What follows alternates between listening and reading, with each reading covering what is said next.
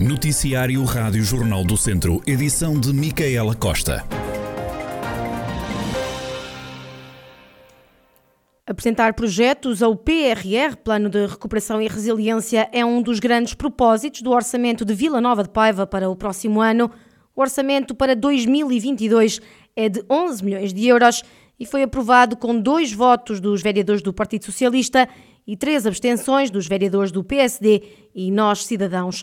Paulo Marques, presidente da autarquia, disse que este orçamento é, na maioria, uma continuidade do último documento. Este orçamento vai incidir em tudo aquilo que nós consigamos ir buscar para do PRR e do 2030, ou seja, a nossa preocupação foi muito ter rubricas abertas para conseguir estar pronto para, abrir, para apresentar projetos e para quando abrirem as candidaturas.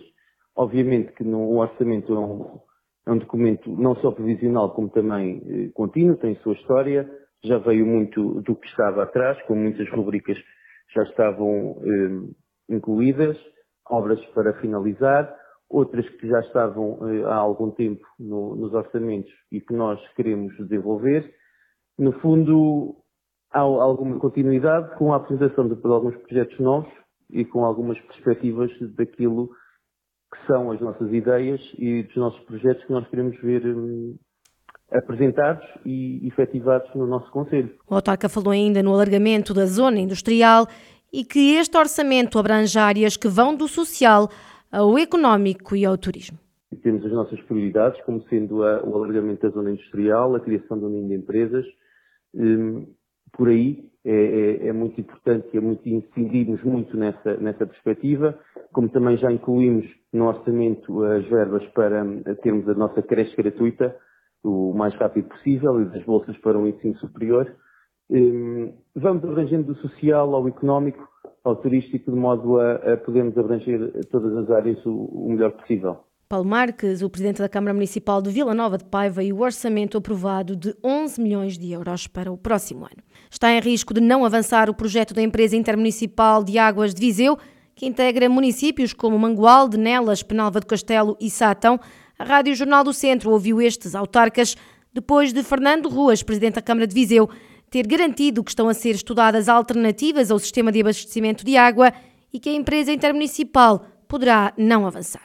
O presidente da Câmara Municipal de Mangualde, Marco Almeida, confessa estar surpreendido com esta notícia e assume ter sido apanhado de surpresa. Desconheço na totalidade essa, essa notícia, aliás, estou a ser apanhado de surpresa, desprevenido. Aquilo que tenho a dizer é que há compromissos assumidos eh, no mandato anterior por vários autarcas envolvidos nesta, nesta pretensão, que era uma pretensão conjunta, e por isso eu quero crer que, que, essa notícia só possa ser falsa, desconheço na totalidade. Os compromissos são para honrar e por isso eu até ter informação contrária, e não pondo aqui em causa a informação que, que me está a dar, mas quero crer e quero acreditar que seja que, não seja verdadeira. Resta-me dizer que não, não tomarei qualquer tipo de posição nem me quero alongar relativamente sobre essa matéria, uma vez que desconheço na totalidade qualquer, qualquer pretensão, qualquer decisão que tenha sido tomada à revelia dos parceiros, dos autarcas envolvidos neste, neste projeto, que era um grande projeto.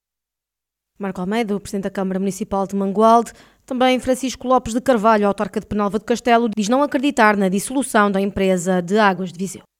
Essa informação para mim é completamente absurda, porque eu não tenho nenhuma informação que, que confirme essa notícia. Portanto, estivemos reunidos ainda antes deste, de iniciarmos este mandato, com o seu vice-presidente da Câmara de Viseu, na altura, que já tinha falecido o Dr. Almeida Henriques, em que fui portanto, foi, eh, fomos informados de, de, como é que estava a decorrer o processo da, da, construção da empresa, das águas de Viseu, e nunca me foi comunicado outra, outra posição. Portanto, o que está a dizer para mim, eu não acredito que seja, que seja verdadeira essa notícia, porque se caso fosse para dissolver eh, ou não, não avançar com o projeto, seríamos os primeiros a ser informados pelo município de Viseu, provavelmente. Como até hoje nem foi, nem foi nada comunicado nesse sentido, eh, essa notícia não é uma notícia verdadeira, é isso que eu posso dizer.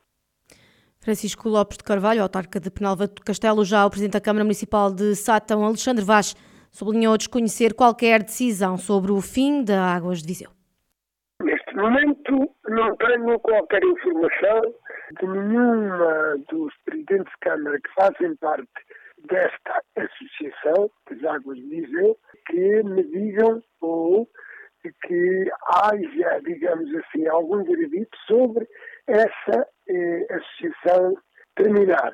E, portanto, aquilo que eu acho ou não, pronunciar-me-ei acerca disso, se, eh, porventura, isso vier a acontecer. Alexandre Vaz, Presidente da Câmara Municipal de Sátão, a garantir que nada sabe sobre o possível fim da empresa intermunicipal Águas de Viseu. Recorde-se que Fernando Ruas, Presidente da Câmara de Viseu, anunciou que estão a ser estudadas alternativas ao sistema de abastecimento de água e que a empresa intermunicipal Águas da região de Viseu pode não avançar. Anúncio feito em reunião do Executivo.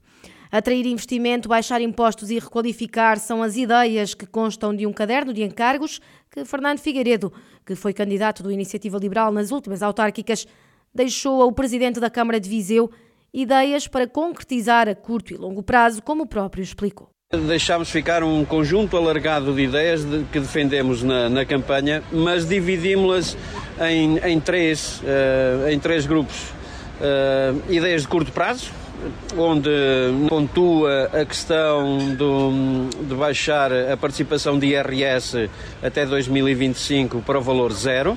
Depois deixamos também ideias de médio prazo, onde, por exemplo, um programa que nós chamamos Viseu Cai Lá, que é uma tentativa de uma procura de captar investimento estrangeiro envolvendo as embaixadas, envolvendo os agentes de negócio, envolvendo associações. Por fim, eh, medidas de longo prazo, onde a mais significativa eh, e que sabemos também que acolhe, até porque foi uma das ideias que em campanha o Presidente defendeu, eh, a requalificação do Parque Urbano da Aguieira.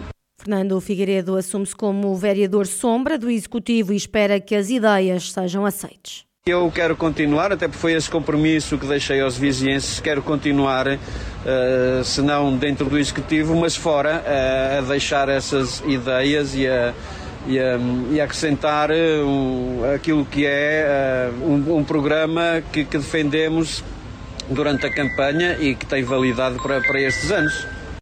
Porquanto, não tendo os vizinhenses dado a oportunidade à iniciativa liberal de, de fazer este trabalho eh, no Executivo, eh, entendemos que as ideias são boas e, portanto, não quisemos deixar de as trazer eh, ao, a este, ao Presidente e a este Executivo para que, se as entenderem por boas e são, as possam equacionar a favor dos vizinhos. O candidato do Iniciativa Liberal, que deixou ao Presidente da Câmara de Viseu um caderno de encargos com contributos para a política autárquica. Oliveira de Frades está a estudar a possibilidade de criar um novo trilho pedonal de 15 quilómetros entre Sejães e Ribeiradio, em reunião de Câmara, João Valério, Presidente da Autarquia, explicou em que ponto está este projeto. Neste momento, através da nossa uh, responsável, ou, a pessoa que está mais ligada ali ao turismo e aos trilhos, a fazer o levantamento de um, de um, de um trilho pedonal entre Sejais e Ribeiradio. Já temos essa, portanto, a indicação desse percurso feito. Há ali dois ou três pontos que carecerão, eventualmente, de um pequeno passadiço,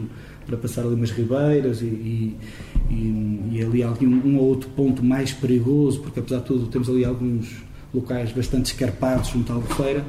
Portanto, eh, ela já fez esse levantamento, agora teremos que fazer esse levantamento topográfico e depois, conforme eh, a visão de obras entender, teremos que atuar e pedindo ou não autorização também à APA nessas, nessas passagens sobre a água, mas para ficarmos então com um percurso sinalizado ao longo de toda a extensão da Albufeira, para termos isso como bitola e a partir daí desenvolver então o tal parque de lazer, locais de embarcação, pontos de pesca, mas que permita às pessoas, se assim o entenderem, fazerem todo o percurso a caminhar ao longo da Albufeira. O autarca destacou a atratividade que este novo trilho ao longo do rio pode dar ao Conselho.